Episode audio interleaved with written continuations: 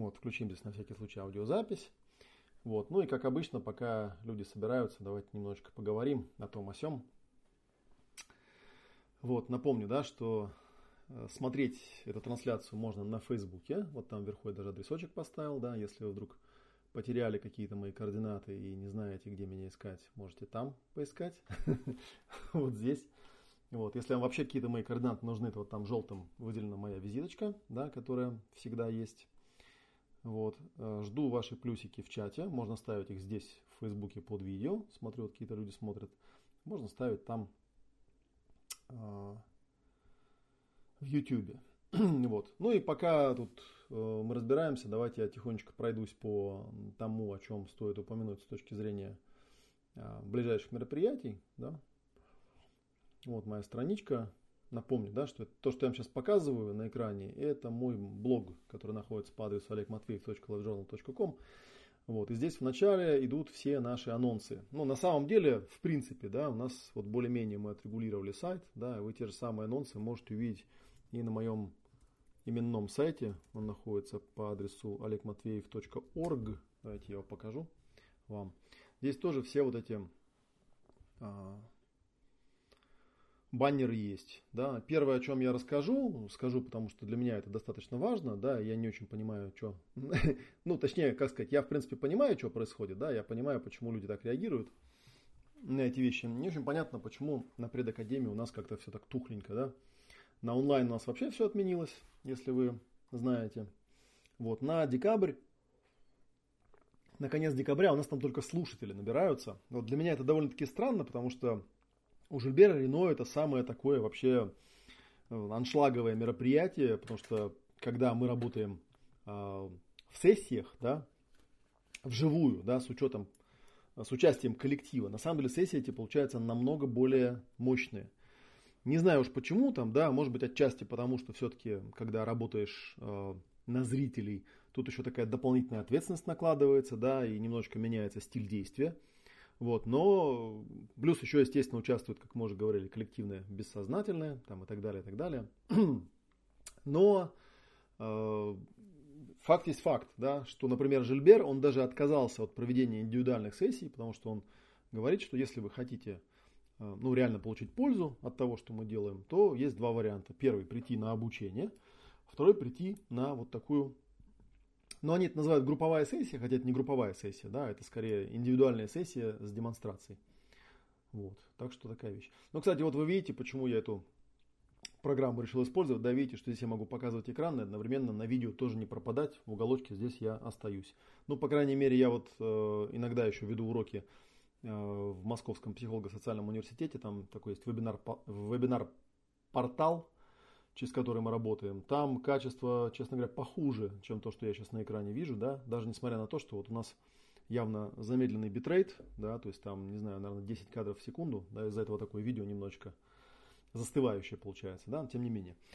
Так вот, да, э, подходя, проговаривая пока те моменты, которые стоит проговорить, да, предакадемия Олега Матвеева, она еще будет 23 и 24 декабря вживую у нас на базе в Черкизово, и у нас нет пока еще там клиентов, вообще ни одного, насколько я понял, это администратора. Что меня крайне удивляет, да, потому что на самом деле это такой очень хороший шанс получить отличную, очень качественную сессию, а, получить при этом еще и обсуждение, потому что у меня часть публики, знаете, тоже такая, особенно вот психологи приходят, да, им сессии мало, они еще просят какое-то обсуждение, какой-то анализ, что происходило и так далее.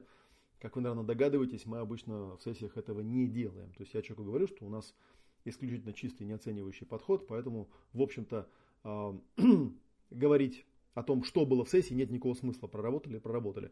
Здесь такой шанс есть. То есть можно прийти, получить свою сессию, да, еще получить там полчаса обсуждений. Плюс еще на самом деле обычно на эти мероприятия приходят люди тоже довольно компетентные, довольно, до, довольно давно занимающиеся процессингом, да, поэтому очень часто они могут поделиться с вами своим каким-то уникальным опытом, которого вы в другом месте просто никогда не получите.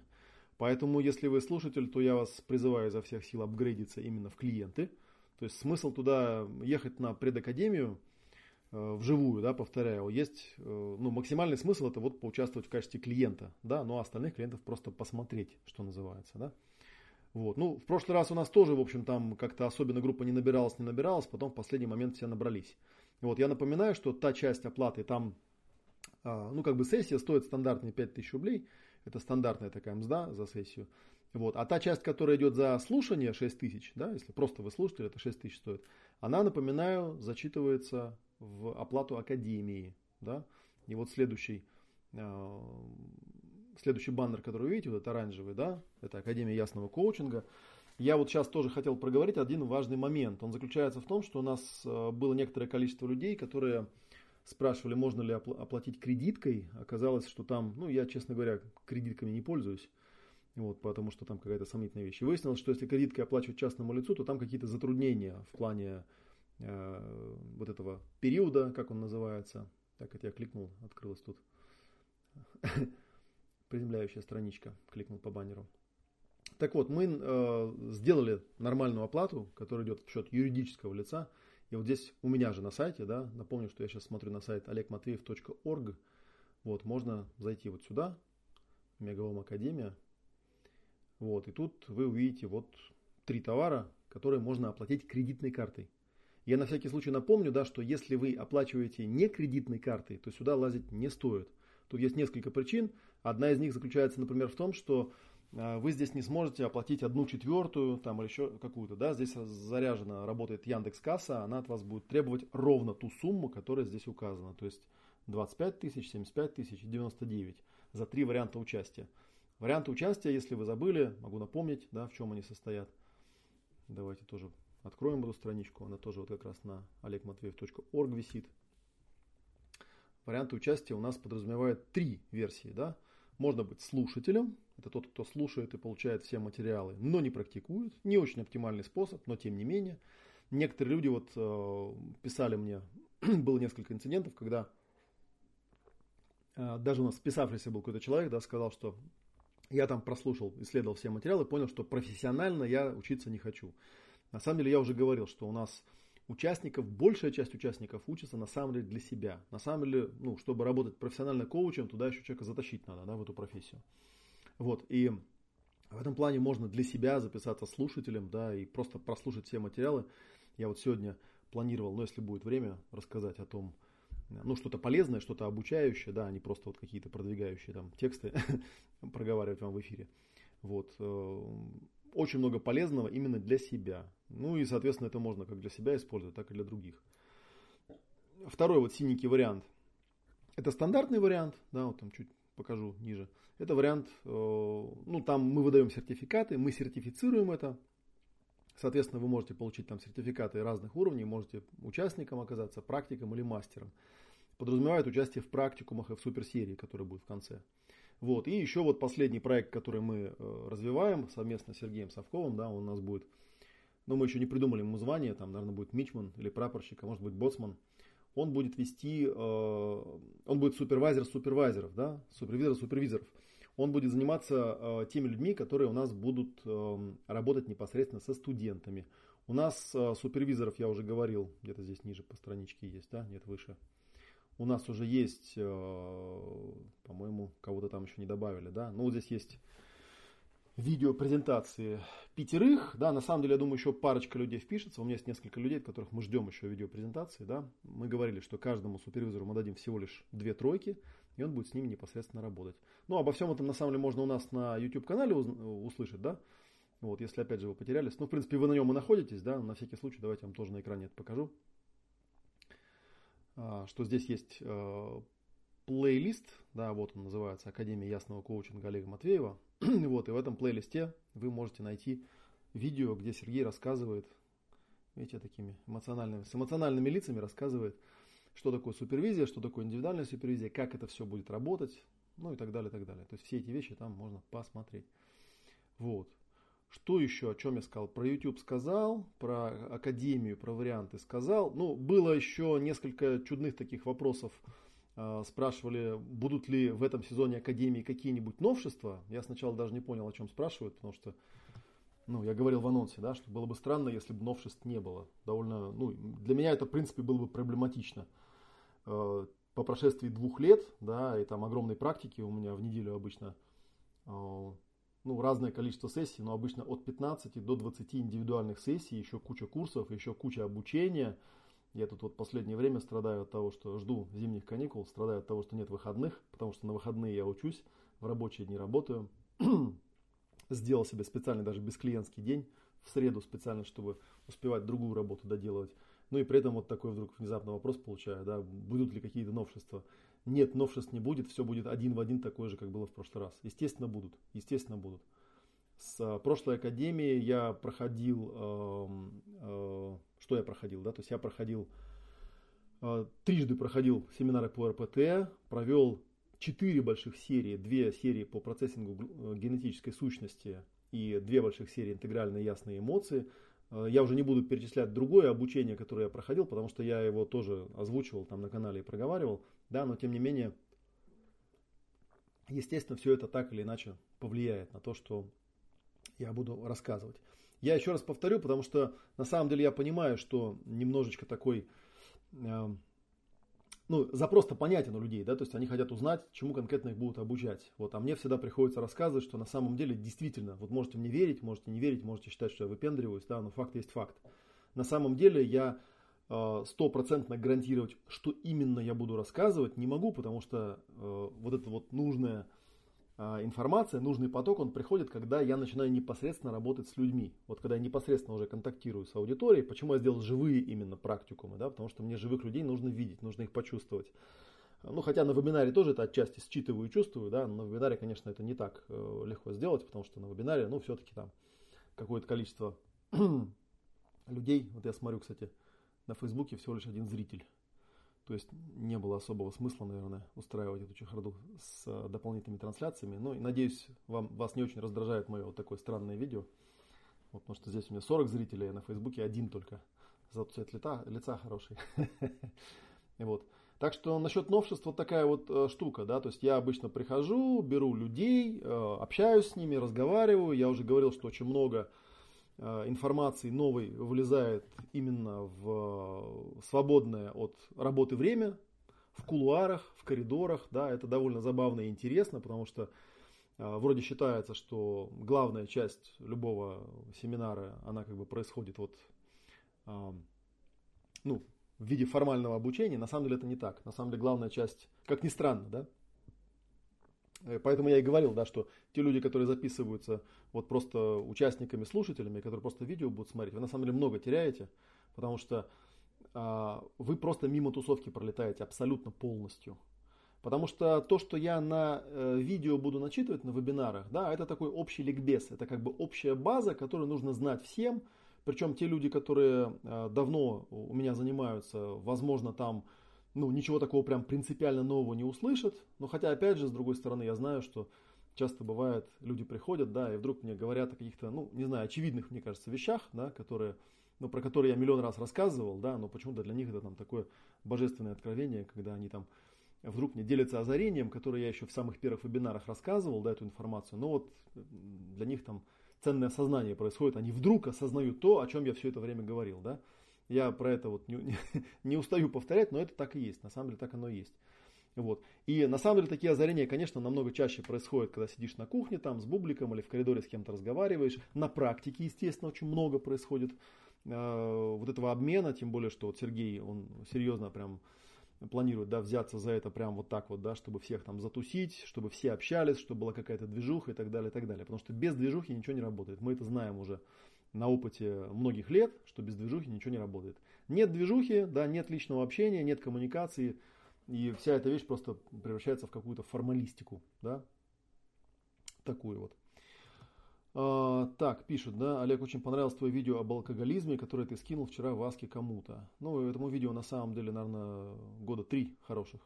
В Академии будут инструменты для рассмотрения того айсберга, который был в видео. Спасибо. Ну, отвечаю на вопрос. На самом деле, инструментарий, ну, я это об этом говорил, но я еще раз проговорю, да, инструментарий, который я даю в академии, он универсален. Он работает со всем. Это то, как я работаю со своими клиентами. Какую конкретно тему я с ними прорабатываю, будь то исцеление или еще там что-нибудь.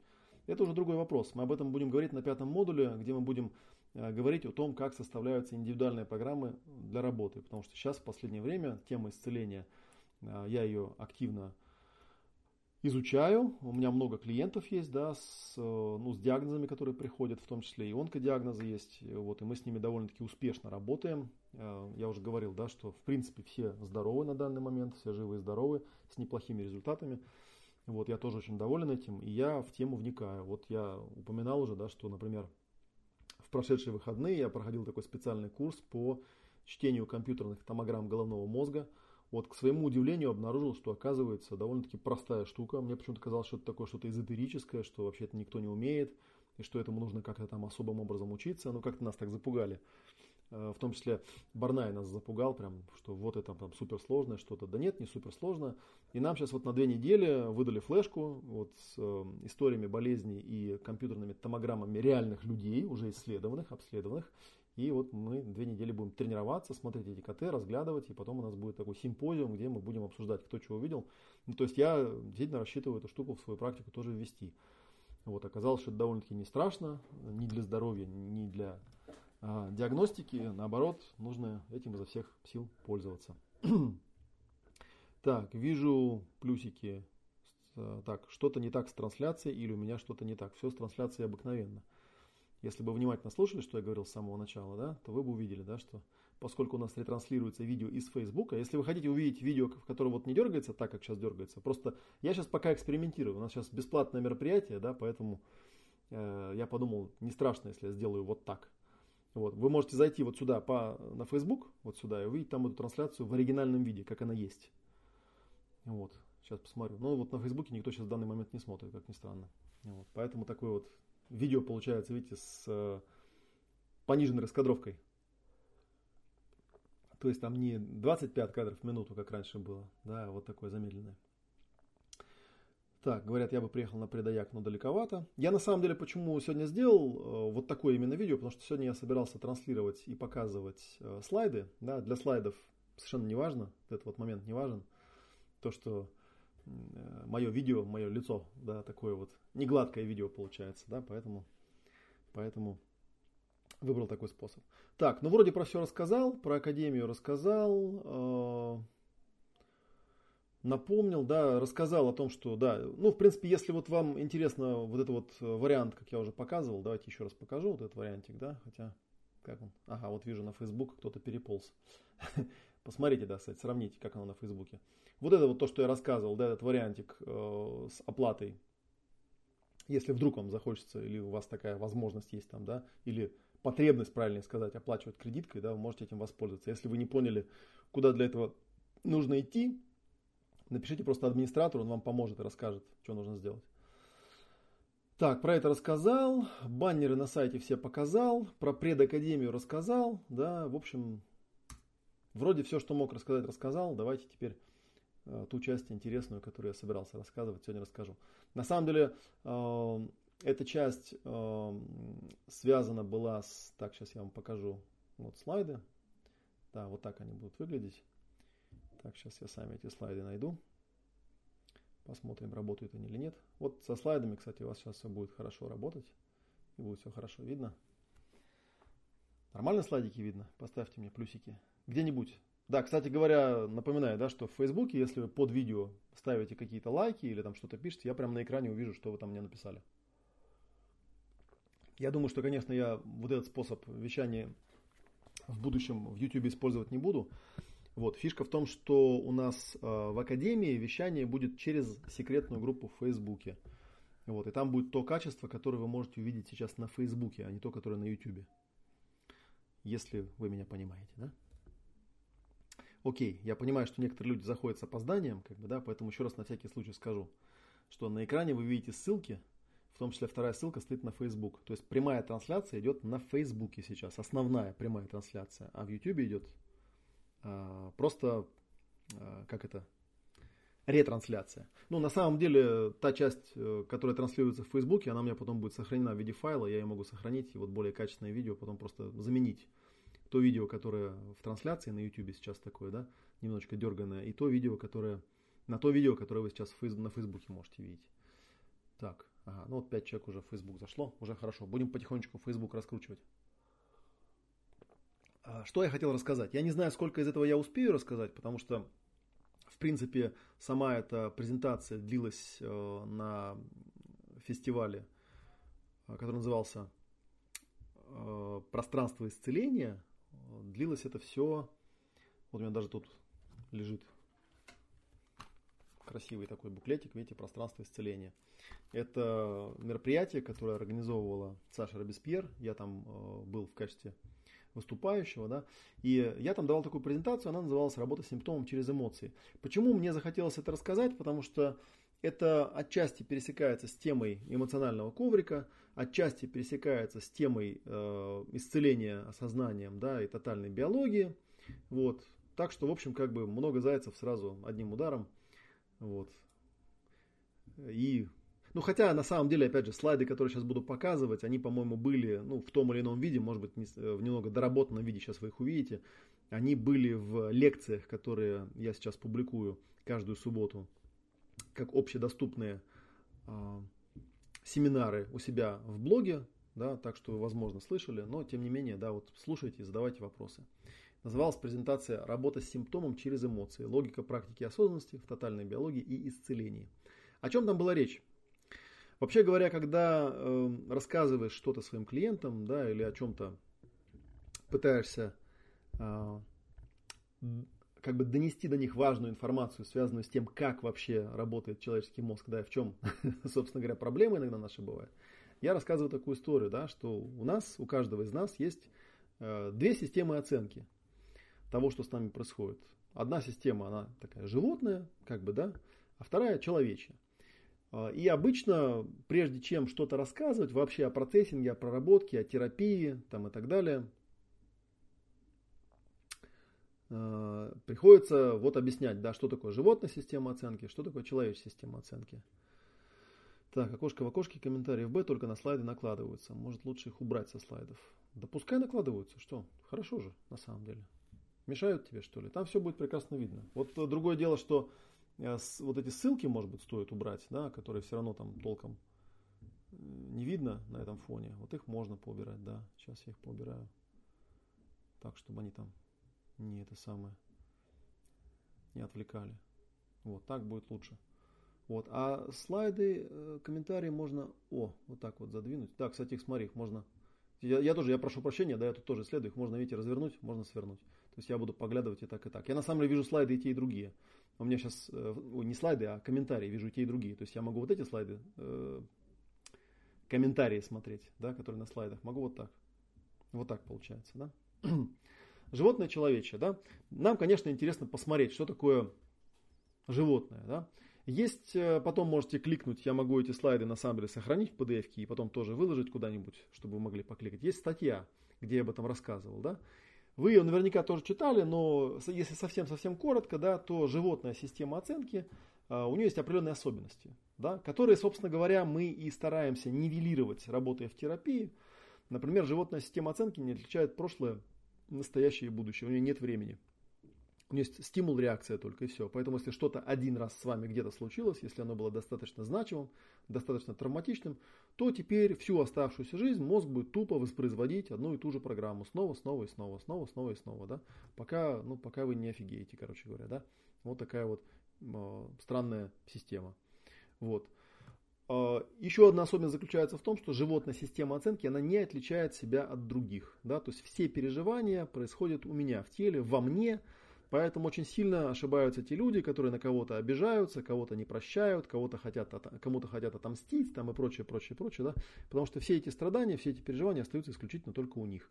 Если они не могут их никак э, правильно утилизировать, то, собственно говоря, у них возникает проблема, иногда доходят до болезней, собственно говоря, да, и потом ходят таким, как я, или к врачам, да, и пытаются от этого вылечиться, потому что, ну, тяжело им, короче говоря, да, тяжело. А следующий момент, да, это то, что если у животных всякие конфликты и травмы бывают только реальные, то у человека есть еще надстройка, которая кроме реального может создавать человеку травмы еще воображаемые, виртуальные, символические, да, переносные, метафорические, аллегорические, ну и прочее, прочее, прочее. Да. Поэтому здесь знак равенства ставится. И вообще говоря, каждый раз, когда работаешь э, с людьми, очень сильно удивляешься, насколько много, я бы, я бы знаете, честно скажу, что из практики последней я с крайним удивлением, вообще говоря, заметил, что большая часть того, что делают люди, от чего они страдают, правильно сказать, да, и это такой, ну, прям вот чистой воды головняк, вот так я это называю, да, то есть в том смысле, что, вот так вот видео повыше уберу, ну, уже 10 человек на Фейсбуке, хорошо, то есть это нереальные какие-то травмы, да, это травмы, которые люди сами себе там накрутили, надумали, что-то там такое навертели, да, и потом от них страдают. Вот. Ну и второй момент, да, связанный с тем, что вот мозг, он умеет только воспроизводить, то есть он узнает то, что видел, то есть включает фильтры восприятия постоянно, вот, а видит только то, что знает. И э, вот я там рассказывал, в частности, видео про алкоголиков, да, что есть такой период программирования, который начинается еще э, задолго до зачатия человека, как ни странно, да, и продолжается все внутриутробное развитие, роды и первую часть жизни, первые годы жизни называется периодом программирования. И можно на практике легко показать, что большая часть наших проблем, особенно если это болезни, они там имеют так называемые программирующие конфликты. То есть там все это уже было запрограммировано. Вот. И чем больше, короче, с этим ты э, разбираешься, да, тем меньше понимаешь, где же тут на самом деле ты. Вот такая вот, такая вот странная вещь. Вот, хотя вроде бы так быть не должно, да, но тем не менее так оно вот работает. И вот нам, человекам, приходится с этим как-то бороться. Да? Вот я еще раз скажу, что там на самом деле есть статья вот по той ссылке, которая здесь на слайде указана. Я про это писал, но опять же, я знаю, что у меня-то публика моя лояльная, скорее всего, все это читала, да, поэтому я особенно так на это внимание не обращаю. На то, чтобы там, в смысле, вычитывать все это дело, да. Хопа. О, посмотрел лайки, хорошо. Идем дальше. Еще один момент интересный, да. А, Еще я здесь такую сделал тоже шкалу. Я вам уже рассказывал, да, что я люблю всякие шкалы составлять. У меня есть такая шкала глубины подхода. Вот. Э, о чем здесь идет речь? Речь идет о том, что с одной стороны, если мы посмотрим на человека, на тело, тем более тело, которое не очень здорово, да, мы понимаем, что это некий объект, физический объект, который вследствие особенностей э, своих, поскольку это живой объект, да, то он адаптировался под среду. Тут я в скобках, видите, написал Ламарк и Дарвин. На самом деле э, есть, э, существуют две конкурирующие э, теории эволюции. Да. Первый был Ламарк. Да. Ламарк придумал теорию адаптации. Вот. А потом появился Дарвин, который придумал, как вы знаете, теорию естественного отбора. Вот. Научно признано, что Дарвин был прав, а Ламарк был неправ. То есть первенство Ламарку не отдали.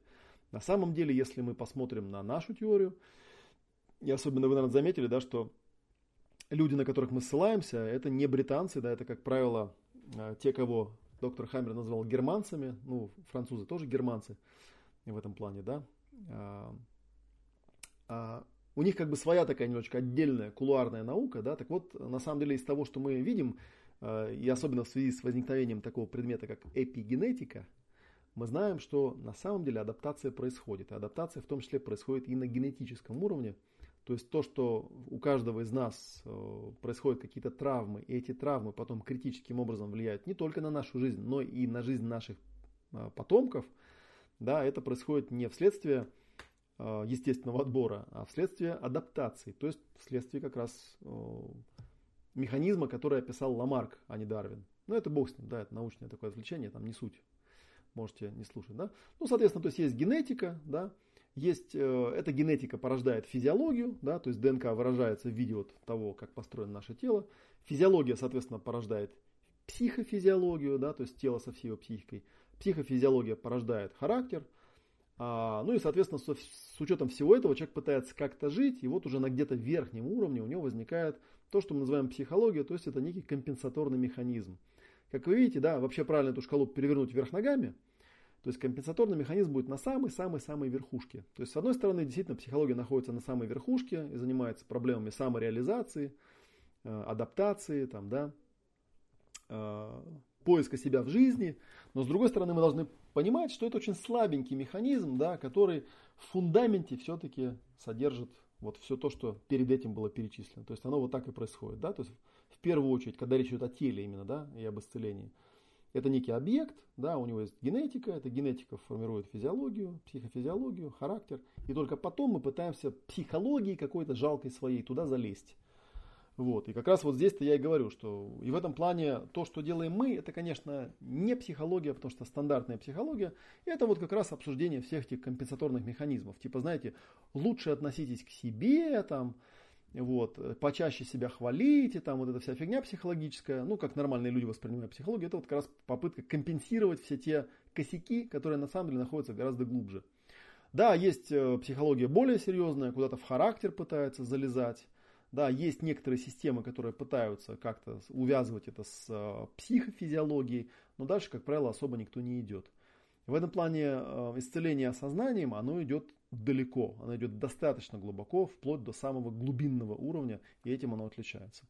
И еще раз я проговорю, да, что тот инструментарий, который я в Академии даю, хоть я в названии Академии все еще оставил слово коучинг, Хотя мы еще в прошлый раз э, обсуждали то, что, наверное, это слово ну, не совсем адекватно, его стоит оттуда убрать, потому что ну, какой-то вот коучинг. Это, наверное, ну, что-то более глобальное и глубинное, да, но с другой стороны использовать слово психотерапия или еще что-то такое тоже как-то мне не очень хочется, да, потому что, ну, мы не обучаем психотерапевтов, мы обучаем процессингу, да, поэтому я вот, как уже говорил, продолжаю использовать одному только мне понятное слово процессинг. То есть мы проводим людям процессы, как я говорю, да. Так, ну и вот теперь такая, попробуем немножечко занырнуть, да, не знаю, опять же, да, заранее извиняюсь, насколько мне удастся вам рассказать и показать то, что я хочу показать, определение терминов. А, есть тоже такая статья у меня, где я рассказывал, да, что такое конфликт, что такое стресс, да, как э, человек может отрегулироваться. И если совсем вот вкратце в двух словах рассказать, да, что чем отличается конфликт от всего остального, конфликт это некая угрожающая ситуация – Угрожающая ситуация у некоторых людей порождает стресс, то есть негативные картинки, телесные ощущения, эмоции и мысли. Это аббревиатура на экране вы видите. Картинки, телесные ощущения, эмоции и мысли. И у человека есть два способа регуляции. Да?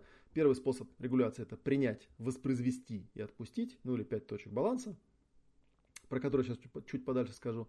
А второе это попытаться э, вытеснить это, да, вот это, этот заряд, как бы перестать его воспринимать, отключиться его, куда-то его вытеснить. Вот. Механизм этот был исследован еще дедушкой Фрейдом, который, собственно, понятие вытеснения ввел. Вот, и, ну, и оно не работает. То есть, на самом деле, можно показать, что травма, которую человек не завершил, то есть он не принял, не воспроизвел и не отпустил ее, сделав какие-то выводы, она на, на самом деле утилизируется, ну, не в какое-то мифическое, бессознательное, она утилизируется в тело. И потом в виде всяких симптомов начинает вылезать потому что никуда оно не делось, да, просто вы перестали на него смотреть. Вот, а куда ему деваться? Некуда ему деваться, вот поэтому оно и лезет. Опять же, да, там есть статья, где это более подробно описывал, отвечая на чей-то вопрос. Я про нее уже много раз э, говорил и много раз ее показывал, поэтому не будем на ней э, фокусироваться. А здесь просто я, это, это схема доктора Хаммера, вы ее наверняка видели много раз, э, где Хаммер именно показал, вот если мы вернемся вот сюда вот, да, на шкалу глубины подхода, да, он как раз и показал, каким образом а, организм даже на тканевом уровне, да, на уровне тканей реагирует на определенные конфликты. Опять же, целью данного вебинара разбор этой схемы не является, просто вам ее показываю, чтобы вы не думали, что э, то, о чем я рассказываю в разных вебинарах, да, что это какие-то отдельные темы. Да, у меня из всего моего материала, который я рассказываю, отдельной темой, хотел сказать, отдельной темой является разве что изучение иностранных языков, да и то не так на самом деле, потому что если вы были у меня на семинаре по изучению иностранного языка, то вы знаете, что я там рассказываю те же самые приемы. Вот. Схема Хаммера показывает, каким образом организм реагирует на уровне ткани. Да, мы сейчас вникать в нее не будем, просто я вам показываю, что это в принципе туда же, к тому же. Да, если будет интересно, мы потом на Академии а, отдельно это разберем, тем более, что я еще в январе-феврале буду вести в МПСУ целых 8 вебинаров. Я эти вебинары запишу и обязательно академикам бонусом, кстати говоря, выдам. Так что вы особо-то не переживайте, у вас еще будут бонусные материалы. Вот уж чего-чего, а материалов будет у нас э, дофига. Сергей спрашивает, заряды откладываются в виде мышечных зажимов. Если бы, Сергей, если бы. Мышечные зажимы, это знаешь, это полбеды. Мышечные зажимы, это ерунда, я тебе скажу. Заряды откладываются в виде а, конкретных специальных биологических программ конкретно в виде того, что мы называем болезни. Мышечные зажимы это еще, знаешь, поведенческий уровень. Это если вот на эту шкалу вернуться, да, то это вот уровень там реагирования ну, телом, да, психофизиологии какой-то, да, точнее даже на, на, уровне, на уровне характера скорее. Вот. То есть мышечные зажимы это такая вещь, которая легко исправляется, ну, если знать, что нужно исправлять.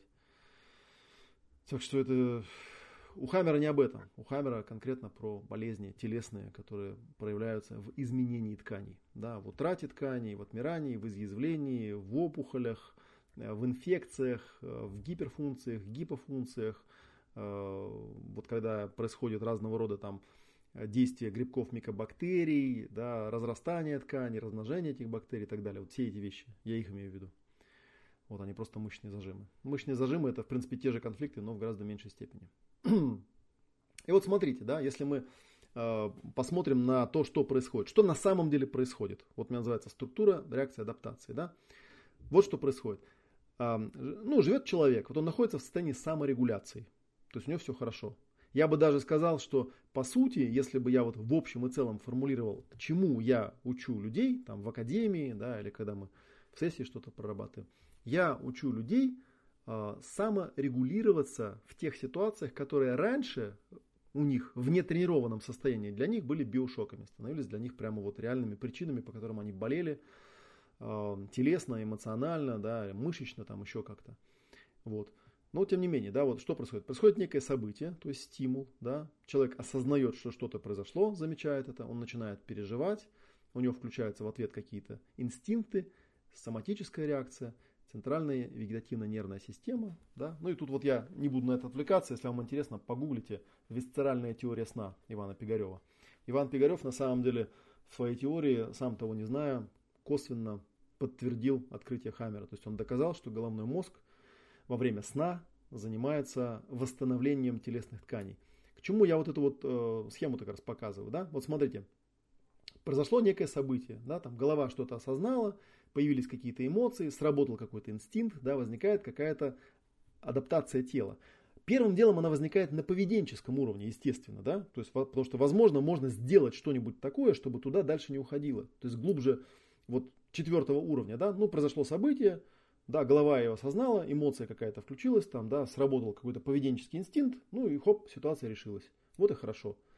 Да, если этого не происходит, то происходит утилизация, так называемая, то есть в тело уходит энергия. Возникает уже адаптация тела, вот которая по Дарвину как бы быть не может. Вот, это все транслируется центральной и вегетативной нервной системой непосредственно в тело. Вот Иван Пигарев там отчасти доказал, например, да, что если взять э, бедную крыску и, например, ей недельку не давать спать, то она умрет, и после вскрытия обнаруживается, э, у нее обнаруживаются множественные опухоли по всему телу, при этом мозговая ткань никак не изменена, то есть мозг у нее здоров. Что это означает? Это означает, что ей просто не дали возможность адаптироваться. Да? Ну, крыса там сидит в, таких, в таком состоянии, что она в принципе не может как-то адаптироваться, если экспериментатор решил ее замучить, да, к сожалению, да, поэтому, в общем, такие эксперименты довольно легко ставить. То же самое примерно происходит и с нами. То есть, другими словами, если с вами случилось какое-то событие, и вы не разрулили его ни на уровне головы, ни на уровне эмоций, ни на уровне поведения, оно осталось у вас конфликтом, да, и конфликт длился какое-то время, то, в общем, собственно говоря, вы заработаете себе болезнь. Вот, что с этим всем делать? Так, ну давайте вот этот слайд я пролистаю, потому что на самом деле он такой, он избыточный. Лишняя теория, чтобы вас загрузить. Ну, ну, вот мы рисуем такую ракету на самом деле. Да? Это, в принципе, то же самое, что я вам только что рассказывал, только в виде рисуночка. Да? Ракета это человек. Почему ракета? Потому что человек хочет попасть из точки А в точку Б, из того, в чем он находится, в какое-то желаемое или ожидаемое состояние. И мы видим разные уровни, на котором человек может эти проблемы решать. Да, то есть есть некий самый верхний такой гипотетический, можно сказать, уровень, уровень духа, да, который влияет на все составляющие, проявляется. Но дух проявляется в виде конкретных умов. Да. Есть ум головы, ум сердца, ум живота и, собственно, тело. Ну и я обычно в практике даже все это вот нумерую такими э, греческими буквами. Ум головы тета, ум сердца пси, ум живота лямбда, тело это фи. То есть, соответственно, по идее, если человек сталкивается с какой-то проблемой, он сталкивается сначала головой, если голова не помогает, тогда эмоциями. Если эмоции не помогают, тогда поведением, да, инстинктами какими-то. Если это все не, не спасает, тогда уже приходится включать специальные биологические программы. Вот. А, соответственно, депрограммировать, как вы подозреваете, наверное, уже, да, мы будем обратным ходом. То есть, если у человека есть уже какой-то диагноз, есть какая-то болезнь, то мы будем пытаться из тела ее вытащить, проведя ее по тем же самым стадиям обратно. Ну вот, собственно говоря, мой простейший э, рецепт, да, который тоже я, наверное, всем уже с начала этого года всех замучил, потому что всем давал это видео, 5 точек опоры баланса, да, как они работают. Ну, они там есть тоже описание в блоге у меня, да. Первая точка баланса – стоп, ситуация. Это самая важная точка баланса, это научиться замечать, что у меня происходит какая-то ситуация. Потому что человек на самом деле очень часто эту ситуацию просто пропускает. То есть люди рассуждают там о стрессах, еще о чем-то, да, вместо того, чтобы сказать, стоп, у меня что-то происходит. Да? Второй, вторая точка баланса – это кто находится в этой ситуации. Если вы раньше смотрели описание пяти точек баланса, то вы помните, что вторая точка баланса – это я, почувствуй себя. И здесь я не зря написал именно такой вопрос, потому что очень часто, работая с клиентами, я вижу, что ситуация, с которой они пытаются работать, это вообще не их ситуация. Понимаете, в чем проблема, да? У меня были такие вот эпизоды, а, там приходит, допустим, ко мне на, ну, в работу приходит семья. А, мама, папа и дочь. Вот, приходит, ну, и мама, допустим, болеет, да, у мамы какой-то там диагноз. Ну, она уже не болеет, она выздоровела, да, но тем не менее есть некая фобия, да, что она может заболеть, что у нее что-то не в порядке. Приходит мама, я спрашиваю, что за ситуация, да, у вас. Она говорит, да у меня все хорошо, у меня все хорошо, но вот я за дочку беспокоюсь, да, бедная, бедненькая, как она будет жить там, да, у нее все плохо в жизни там, вот, а у меня-то все нормально, я-то справлюсь. Потом приходит дочь, я спрашиваю, как у тебя дела, дочь говорит, у меня все нормально, у меня все хорошо, но вот мне мамочку жалко, там бедная моя мамочка, она такими страшными вещами переболела, как же она теперь, ой-ой-ой, ай-яй-яй, вот, а у меня-то все хорошо. Вот. А потом приходит муж, да, он говорит, я не знаю, мне кажется, они все какие-то замороченные, да, что жена, что дочь, потому что я не знаю, как, что они переживают. Что мы видим, да, то есть мы видим, что оба, ну, в, по крайней мере, в, в этом примере гипотетическом, там мама и дочь, да, потеряли так называемый локус контроля. Они вместо того, чтобы сказать, у меня есть какая-то ситуация, и я с ней буду справляться, начинают что-то там выдумывать, да, что кто-то другой находится в какой-то ситуации. Такое бывает. И э, неопытный психолог может на это попасться, да, и начать там какие-нибудь расстановки проводить или еще какую-нибудь ерунду, да, пытаясь э, работать с людьми, которые просто не могут опереться на свои точки баланса. Ну, допустим, это все-таки я, да, то есть стоп-ситуация, это моя ситуация, я в ней нахожусь. Что я в этой ситуации переживаю, это важный момент, да, выгрузить эмоции, осознать и выгрузить эмоции. Я сейчас чуть попозже буду про эмоциональный коврик рассказывать, да, вы поймете, к чему я все это рассказываю. Следующая точка баланса, да, что он, ну, что я хочу или ожидаю, чтобы произошло. Очевидная точка. И последнее, это что нужно сделать для того, чтобы это произошло. Что нужно сделать для того, чтобы это произошло. В принципе, очевидные вещи. И те люди, которые давным-давно вот мои материалы смотрят, да, вы увидите, что без сомнения тут э, эти пять точек баланса представляют собой гибрид. С одной стороны, четырех точек э, баланса Дэвида Шнарха, да, у него там, если помните, почувствуй себя, почувствуй свои эмоции, почувствуй свои потребности и что нужно сделать. Вот. И э, ненасильственного общения, где четыре шага – это в чем ситуация, опиши свои переживания, опиши свои там ожидания, потребности, что нужно сделать. Да? То есть э, Дэвид и Маршал разошлись только в самом начале. Если их совместить, получается 5 точек, ну 5 точек опоры или 5 точек баланса, там как удобнее называйте, да, это некие такие шаги, которые нужно научиться делать. Да, у меня вообще прям вот есть такое желание, когда я буду следующий тираж своих визиток делать, прямо на обороте визитки сделать прям вот прям пошагово, да, там стоп, у меня ситуация, опиши ситуацию. Так, кто находится в этой ситуации? Моя ситуация, там, моя, не моя. Потому что если не моя, ну здесь имеется в виду контроль, могу я контролировать или нет, могу я как-то повлиять на нее или не могу, или это не, не я вообще переживаю. Очень часто люди, да, из эмоционального отождествления вылетают, да, это не мои проблемы, все. Если моя, да, что я переживаю, да, что я хочу, чтобы произошло и что нужно сделать. Все, в общем, как бы понятно. а теперь смотрите, что происходит, да. Мы же знаем, да, что когда возникает какая-то ситуация, допустим, это какой-то серьезный конфликт, да, что есть такая триада. Есть, собственно, конфликт, да, есть реакция мозга, есть адаптация тела через органы. Ну, в моей теории это происходит только тогда, когда человек уже вот головой, сердцем и животом не справился. То есть у него не произошло адаптации на уровне то есть он не смог выработать стратегию, он не смог подобрать правильную эмоцию, он не смог подобрать правильный поведенческий э, шаблон какой-то, да, чтобы с этим справиться. Тогда уже идет адаптация на клеточном уровне, более глубоком. Вот. А может быть, э, в других теориях утверждается, что просто ну, тело оно инерционное, да, поэтому когда мы попадаем в конфликт, в принципе, там эта адаптационная реакция возникает, но для того, чтобы она превратилась реально в болезнь, да, все-таки требуется какое-то время. То есть болезнь в этом плане, она часть энергии утилизирует и дает нам как бы шанс, э, ну, не сразу помереть да, от дезадаптации, а все-таки какое-то время протянуть. В этом плане рак это, как ни странно, да, как ни парадоксально, это попытка тела оттянуть время смерти для того, чтобы дать нам шанс все-таки как-то справиться с этим конфликтом. Вот. И э, вот эти триады, да, они описаны в книжках, да.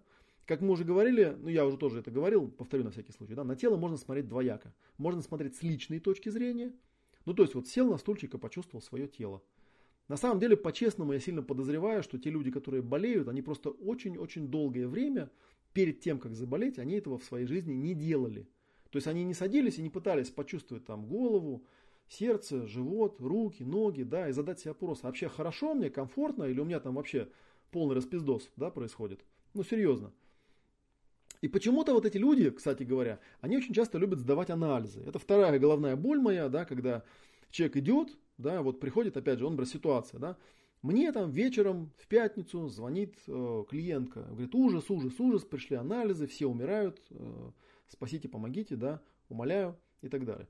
И происходит следующий разговор, да, говорю, ну смотрите, что на самом деле произошло. Вот эти анализы, да, они показывают что-то касательно состояния тела.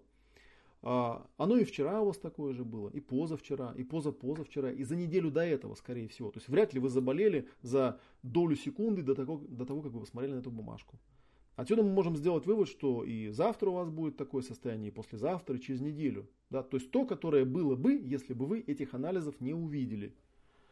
Это вот как раз то, на что очень сильно ругается доктор Хаммер, называет это конфликтом постановки диагноза. Да? То есть человек, увидев Э, там какие-то циферки на бумаге, да, которые на самом деле так-то э, строго говоря еще нужно интерпретировать долго и упорно, да, еще фиг знает, что они там показывают, он уже слышит этот ужасный диагноз, да, и начинает уже заранее загибаться, потому что ему страшно становится. В общем, короче, какая-то вот такая ерунда. То же самое, кстати, мы обсуждали вот на курсе по КТ, э, что на самом деле профессионал, взяв компьютерную томограмму человека, он на ней увидит намного больше, чем сам человек замечает. То есть тело с научной точки зрения, если исследовать, можно много чего такого увидеть, да, чего сам человек не чувствует. И по идее это очень позитивная штука, да, то есть это ну, человек изобрел некую машину, которая может ему какие-то э, знаки о том, что он куда-то не туда идет, показывать намного раньше, чем он сам это почувствует. Но, к сожалению, полный парадокс заключается в том, что в нашей реальности происходит прямо обратное.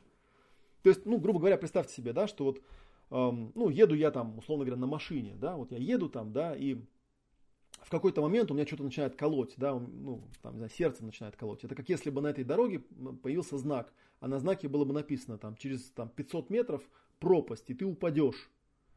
Да, это вот аналог, что если я работаю, работаю, работаю, и появляется усталость. Что такое усталость? Это ну, знак, который мне дает тело, что хватит работать, отдохни. Да? Если я изобретаю какую-то машину, которая мне там делает анализы, то по идее у меня этот знак появляется не за 500 метров до пропасти, а за 5 километров. То есть я намного раньше знаю, э, что я, в общем, куда-то не туда пошел. Но парадокс заключается в том, что люди-то, когда ну, так делают, они ведь на самом деле за анализы там бегут уже, когда давным-давно они уже и сами почувствовали бы, что что-то не так. Вот в чем проблема. То есть проблема в том, что э, с личной точки зрения, то есть в принципе можно было бы вообще на никакую диагностику не ходить. Потому что по-честному, если человека посадить, опять же, я из опыта скажу, да, что в 90% случаев, когда человек приходит даже с онкологией, э, ничего загадочного в его конфликтах нет, абсолютно ничего загадочного. То есть он просто при заполнении анкеты сам видит, от чего у него это произошло. Дальше вот уже возникает вопрос конфликта, да, что ему там врачи говорят, что вы умрете через две недели, вот, а человек понимает, что ну как, почему я должен умирать, там, да, и, ну и они начинают там запугивать, то есть происходит такое полная подмена вещей. Э, вместо того, чтобы машина работала на благо, машина работает настолько во вред, что возникает вопрос вообще, а стоит ли вообще делать какие-либо анализы? Вот их, конечно, делать стоит, как бы, да, но не стоит так вот реагировать. Вот о чем я здесь хотел рассказать. ну, и у нас есть э, таблицы соответствий, да, вот есть там э, справочник клинического психолога, да, где подробно расписано, рассказано, э, какой конфликт соответствует какой Сейчас, секундочку, я вдруг вспомнил, что... Сказал про книгу и вспомнил, что мне тут должны были эти книги сегодня привезти, и почему-то мне их не привезли. Это очень странно. Так, и в связи с этим я просто сейчас в телефоне редирект поставлю. то вдруг сейчас начнут звонить посреди прямого эфира. Никто не сможет ответить. Сейчас на домашний поставлю, чтобы тут обработали, если что. Так, окей. Ладно, если вдруг я тут выскочу из комнаты, как ужаленный, вы будете знать почему.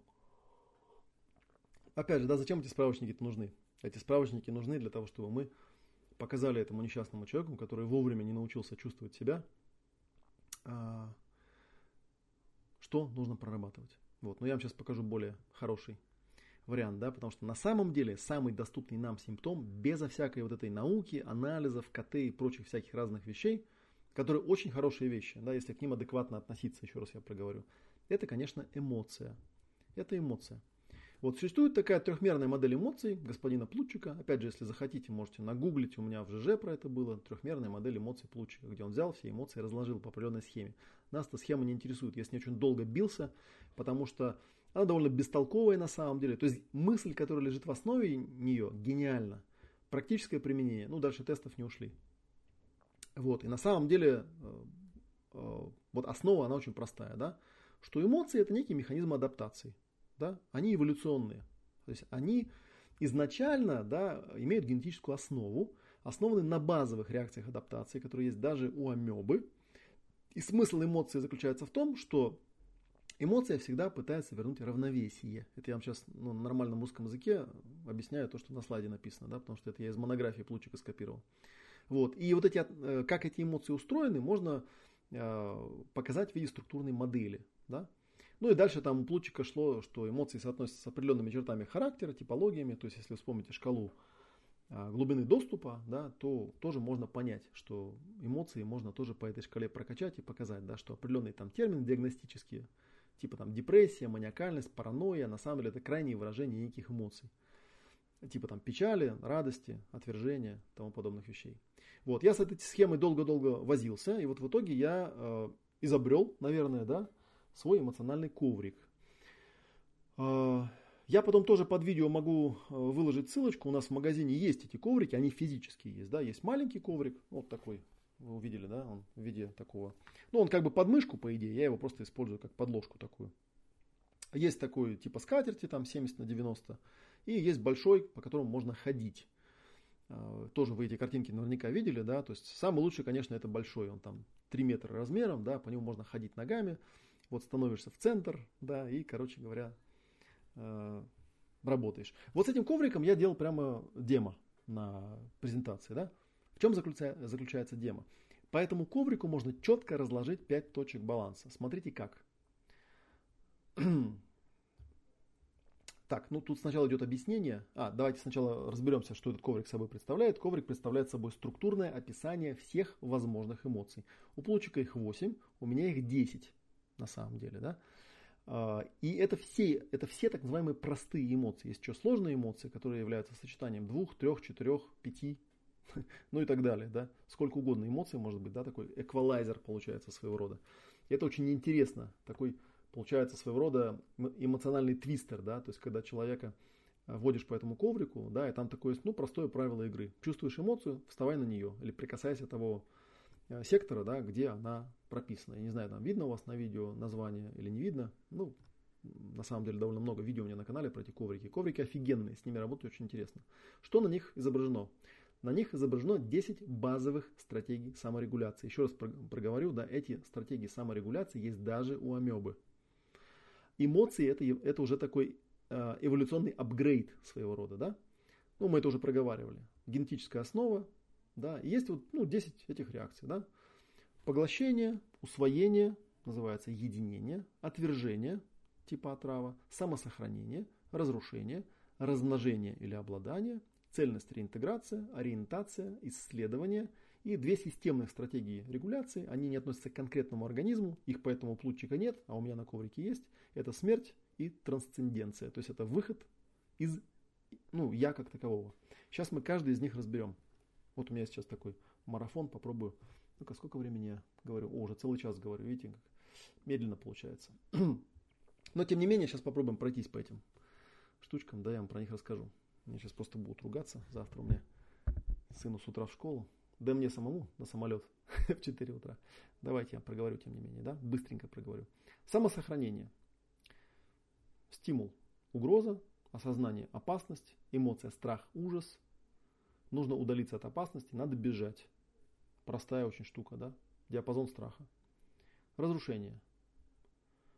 Возникает препятствие сопротивления, какой-то враг, злость, ярость, напасть, атаковать, надо уничтожить. Ориентация. Непонятное что-то неожиданное, да? Что это? Недоумение, шок. Надо стоять, оцепенеть, ну, чтобы сориентироваться. Сориентироваться. Исследование. Новая территория, да? Что там? Интерес, восторг, надо исследовать, освоение чего-то нового.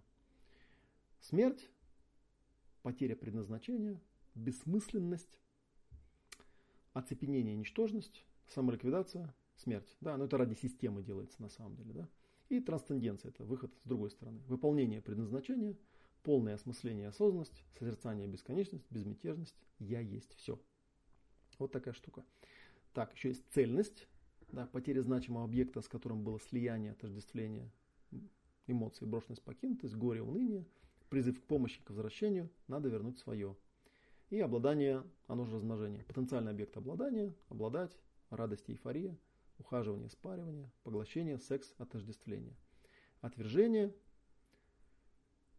вот проговорим, да, отвратительный объект, отрава, отвращение, неприязнь, извержение, отторжение, надо от этого избавиться. Единение, это мое, друг, обожание, одобрение, присоединение, надо быть вместе. Вот, на самом деле, вот весь опыт, как это происходит, он вот по этому нашему айсбергу раскладывается. Но мы это пролеснем, он нам не нужен. Да? Вот смотрите, что происходит с пятью точками баланса. Стоп-ситуация, кто находится в этой ситуации, что он переживает, куда приведет эта реакция, что нужно добавить, убрать или изменить для восстановления саморегуляции. Фишка в чем? Фишка заключается в том, что на самом деле любая эмоция это просто привычный канал утилизации энергии. Я сейчас думаю, я даже не смогу до вас это донести, потому что изначально любая эмоция представляет собой чистую энергию. А то, как вы ее называете, куда вы конкретно ее запускаете, да, это уже вот особенности, которые описывают вас как человека, как характер определенный. И, вот, и когда мы на третьей точке баланса проговариваем все эмоции, мы на самом деле возвращаем себе ту энергию, которую мы зачем-то запихнули именно в этот канал. Почему? Потому что любая эмоция, если она адекватная, как она работает? Возникает ситуация, я осознаю себя в этой ситуации, я запускаю ту эмоцию, которая нужна, чтобы эту ситуацию решить. Эта эмоция приводит к определенному поведению, которое приводит к решению проблемы. Да, очевидно. Ну, бывает ли так на самом деле, да? да? Потому что, ну, я тоже где-то проговаривал, помню, вот про пятую точку баланса, да, то есть, когда я смотрю как ситуацию уладить, да, у меня возникает вопрос, что нужно сделать, да, что я собираюсь сделать, могу ли я это сделать, ради чего я это делаю, если я это сделаю, получится ли то, что я хочу, чтобы произошло. Это вот происходит в том случае, когда э, я действую адекватно. Давайте я сейчас тогда вернусь, покажу вам коврик. Я что-то так ускорился, да, что даже быстрее рассказал, чем надо было. ну, не чем надо было, да, так, так, так, так, так, так. Вот мы все это проговорили, нам вот на коврик теперь надо посмотреть.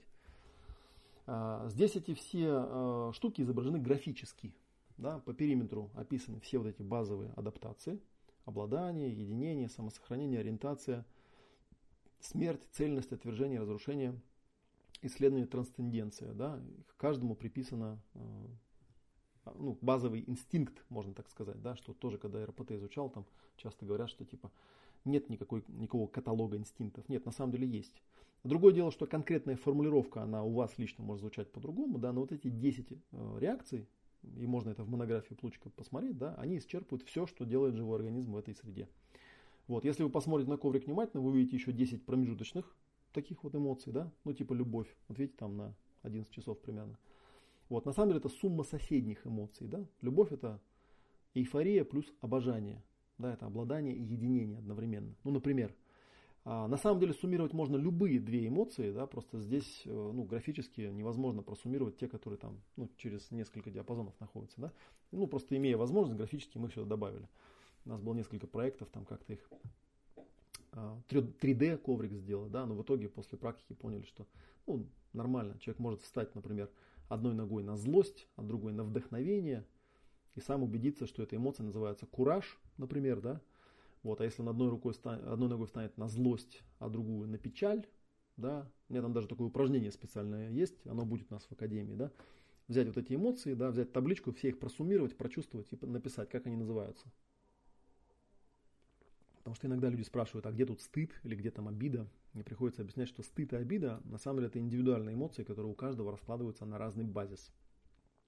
Так вот, да, чтобы завершить тему про коврик, и, э, ну, кроме вот этой пяти точек баланса, смотрите, что мы делаем.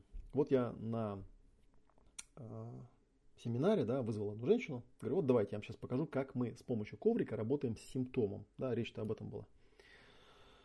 Окей, есть у вас какая-то ситуация? Он говорит, ну да, вот я ругаюсь там с мужем со своим все время. Ну, окей, хорошо. Да, вот коврик, вы выходите, становитесь в центр, чувств, почувствуйте себя, да, это ваша ситуация, вы ругаетесь с мужем, очевидно, да, и она у вас есть, эта ситуация, да. Первые точки баланса уже хорошо. Человек принял ситуацию, человек осознал, что это он находится в этой ситуации. И хорошо, ну вот расскажите мне, что вы чувствуете, когда вы ругаетесь с мужем? Она говорит, ну не знаю, раздражение, неприязнь, да, и вот она идет в эту сторону. Мы уже знаем, да, что на генетическом уровне это реакция избавиться от какой-то неприятной, отравленной, токсичной вещи. Да? Окей. И закон работы с ковриком очень простой. О какой эмоции говоришь, на ту эмоцию вставай. На ту эмоцию вставай. Да? И вот она мне встает на неприязнь и начинает рассказывать. Вот он такой секой, там вот сидит, ничего не делает. Что-то рассказывает, рассказывает, рассказывает. Как я уже говорил, по мере выговаривания всех этих эмоций происходит обратный маршрут. Эмоции выходят наверх. Что происходит? Эмоции превращаются обратно в энергию обратно в ту чистую энергию, которая изначально была в организме. Для чего? Для того, чтобы вы предприняли некое правильное действие для того, чтобы ситуацию исправить. Да? Но, очевидно, оно не сработало. Но, тем не менее, да, проговаривая эту неприязнь, она вдруг в какой-то момент сбивается и говорит, а что-то я уже, я, честно говоря, не чувствую эту неприязнь. Да, вот я ее проговорила и просто чувствую какая-то энергия. Но энергия пропасть никуда не может. Я говорю, хорошо, становитесь в центр. Вот есть вы, а я муж. Вот я муж. Вы муж. Что вы чувствуете? Она говорит, злость. Чувствую злость. Ну, типа, почему он такой дурак? И хорошо, остановитесь на злость. Она становится на злость. Начинает рассказывать мне про злость. Выговаривает, выговаривает, выговаривает, выговаривает, выговаривает. Потом говорит, блин, что-то я уже злость перестал чувствовать. То есть опять, получается, энергия происходит. Я говорю, хорошо, а что сейчас чувствуете? Ну, сейчас какую-то печаль, горе, там, ну, что за фигня такая у нас в жизни, да? Ну, почему у нас вот так? Хорошо, вставайте на печаль, расскажите про эту печаль. Она рассказывает про печаль, через какое-то время перестает чувствовать печаль. В итоге я могу сказать, она мне весь коврик обошла полностью, целиком. И оказалась в центре.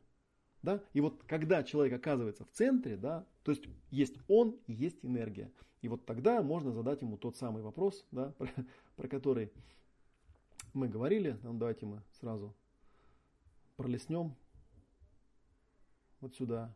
Да? Как-то у нас тут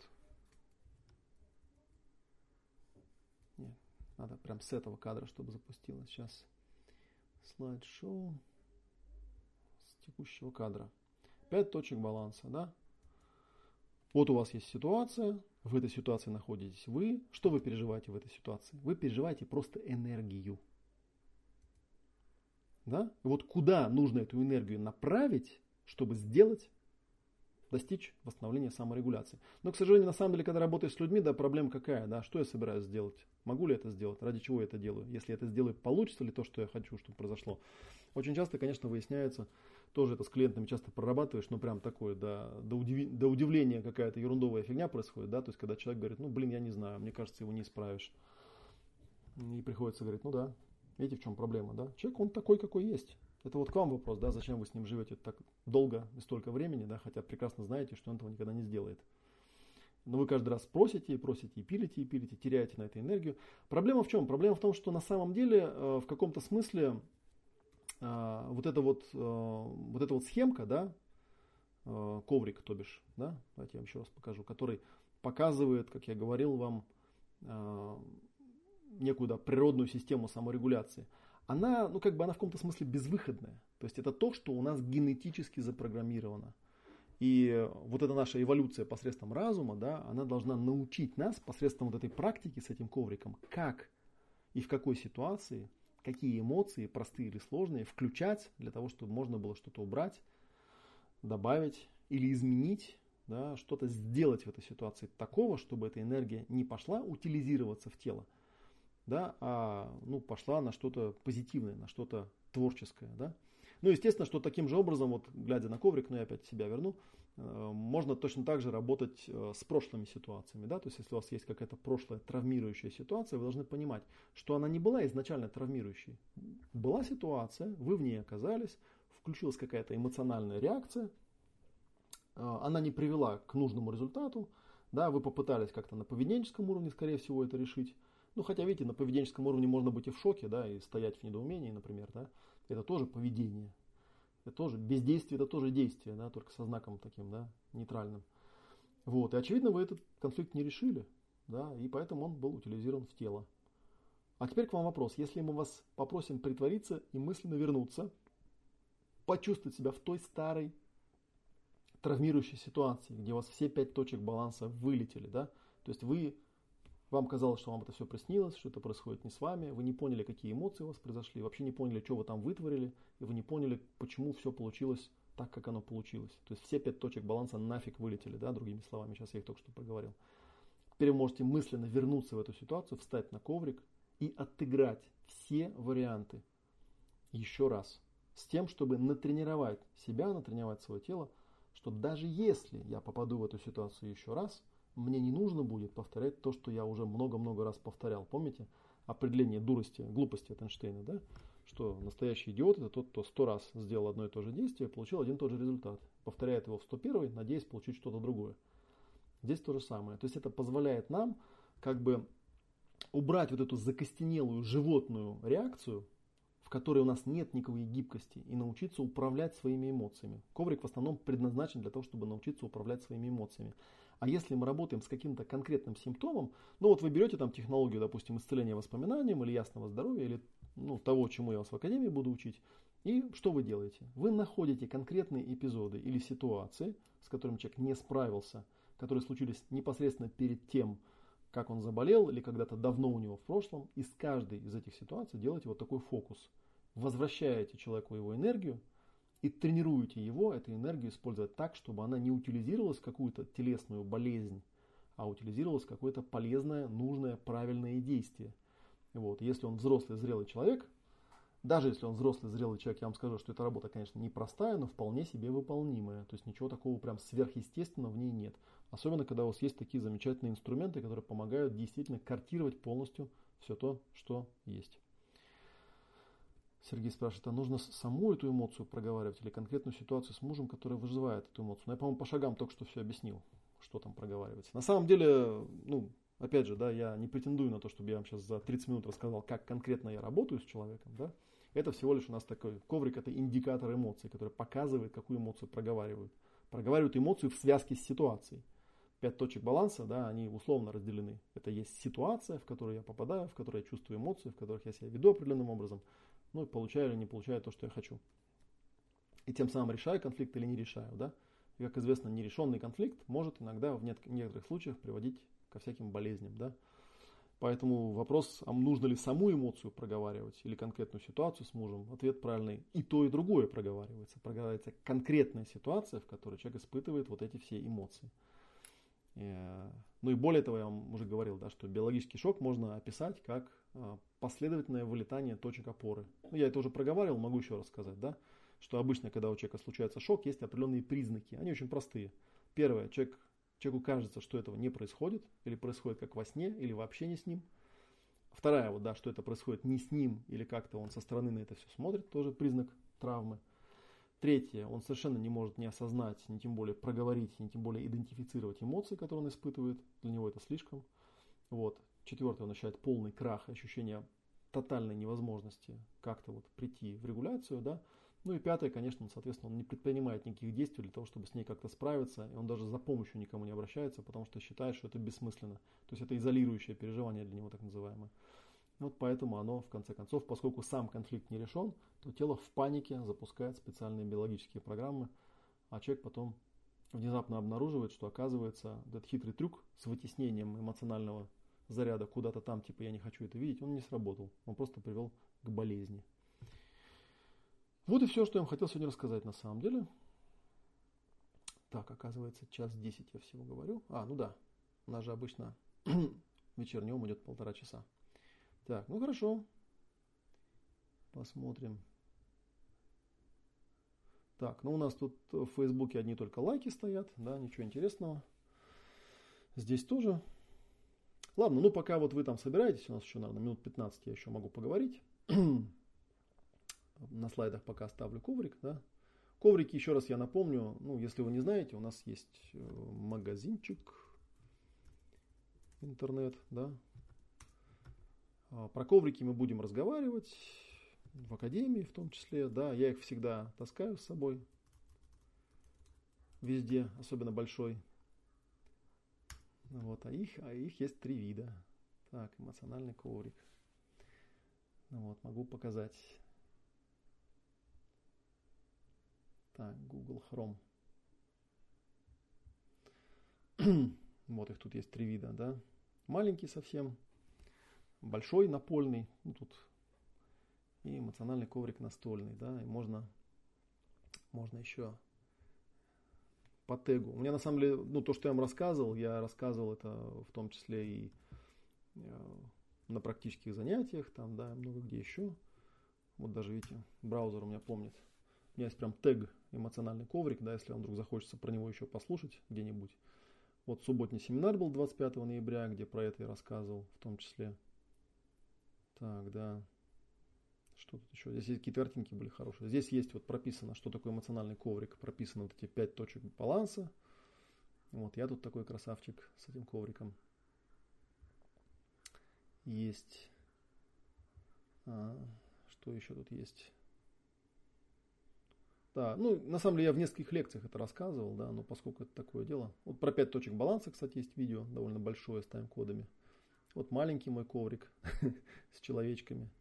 Вот, вот их все три. Вот маленький здесь лежит, настольный и большой. Вот. Вот они тут на столе. Мы, кстати, потом поменьше сделали. Видите, тут они немножечко больше, чем, чем нужно. Так, у меня что-то такая жара здесь, что уже... Вот, то есть, в общем, в, в блоге у меня об этом много чего есть. Так. Вернем видео. Так, браузер вернем в правильное состояние. Так, клевая программка для трансляции, спасибо.